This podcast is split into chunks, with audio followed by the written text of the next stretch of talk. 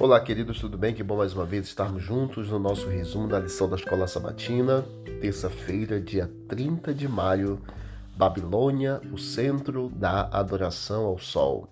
A adoração ao Sol era notável no Egito, Assíria, Pérsia e certamente na Babilônia. Pode ser surpreendente, mas algumas vezes a adoração babilônica ao Sol influenciou a adoração por parte do povo de Deus no Antigo Testamento. Leia Ezequiel capítulo 8, verso 16, 2 Reis capítulo 23, verso 11 e o verso 5 e Romanos capítulo 1, verso 25, você vai perceber que da época em especial de Daniel e de Ezequiel, havia pessoas do povo de Deus que adoravam o sol. Reis instituíam sacerdotes para queimar incenso ao Deus Sol cavalos e carros eram dedicados ao Deus Sol. Por muito tempo, a adoração ao Sol foi clara dentro do povo de Israel, um costume pagão que foi introduzido também dentro da adoração do próprio povo de Israel. A conversão inesperada de Constantino no início do quarto século causou também à Igreja e ao Império Romano algo bem interessante com relação a esta adoração já nos tempos mais atuais. Constantino ele era inclinado a adorar o sol.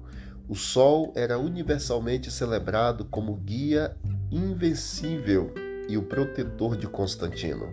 Em 321 d.C., Constantino, que era imperador de Roma, aprovou a primeira lei dominical que dizia no venerável dia do sol, que os magistrados e as pessoas que residem nas cidades descansem e que todos os estabelecimentos sejam fechados.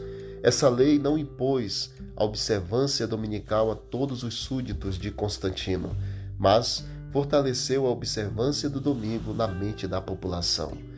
Nas décadas seguintes, imperadores e papas continuaram, por meio de decretos estatais e concílios da Igreja, a estabelecer o domingo como um único dia de adoração, o qual permanece hoje para a maioria dos cristãos. Essa é, sem dúvida, esse deve ser o exemplo da verdade de que não é porque a maioria acredita em algo ou até mesmo pratica que isso se torna certo. Então você vai perceber que durante toda a história sempre pessoas adoraram o Deus Sol, adoraram o Sol como sendo um Deus. E Constantino, que era imperador romano, em 321, ele decretou em Roma que todos adorassem e fechassem seus estabelecimentos no venerável dia do Sol.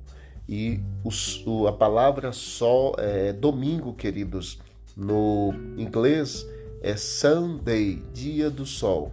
Já fiquem atentos com relação a isso, porque hoje muitos cristãos é, acabam adorando ou celebrando de forma mais intensa a sua adoração no Sunday ou no dia do sol, e você já sabe que existe sim um verdadeiro dia de adoração que foi determinado desde a criação, desde Gênesis, no capítulo 2.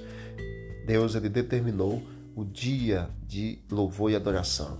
Que Deus abençoe a todos nós para que não sejamos enganados por mais essa artimanha, esse engano de Satanás. Fiquemos com a verdade e somente a verdade. Vamos orar. Querido Deus, obrigado pela verdade da tua palavra, que ela impacte o nosso coração a cada dia e que sejamos obedientes a ela em tudo, em nome de Jesus. Amém. Deus abençoe a todos e vamos que vamos para o alto e avante.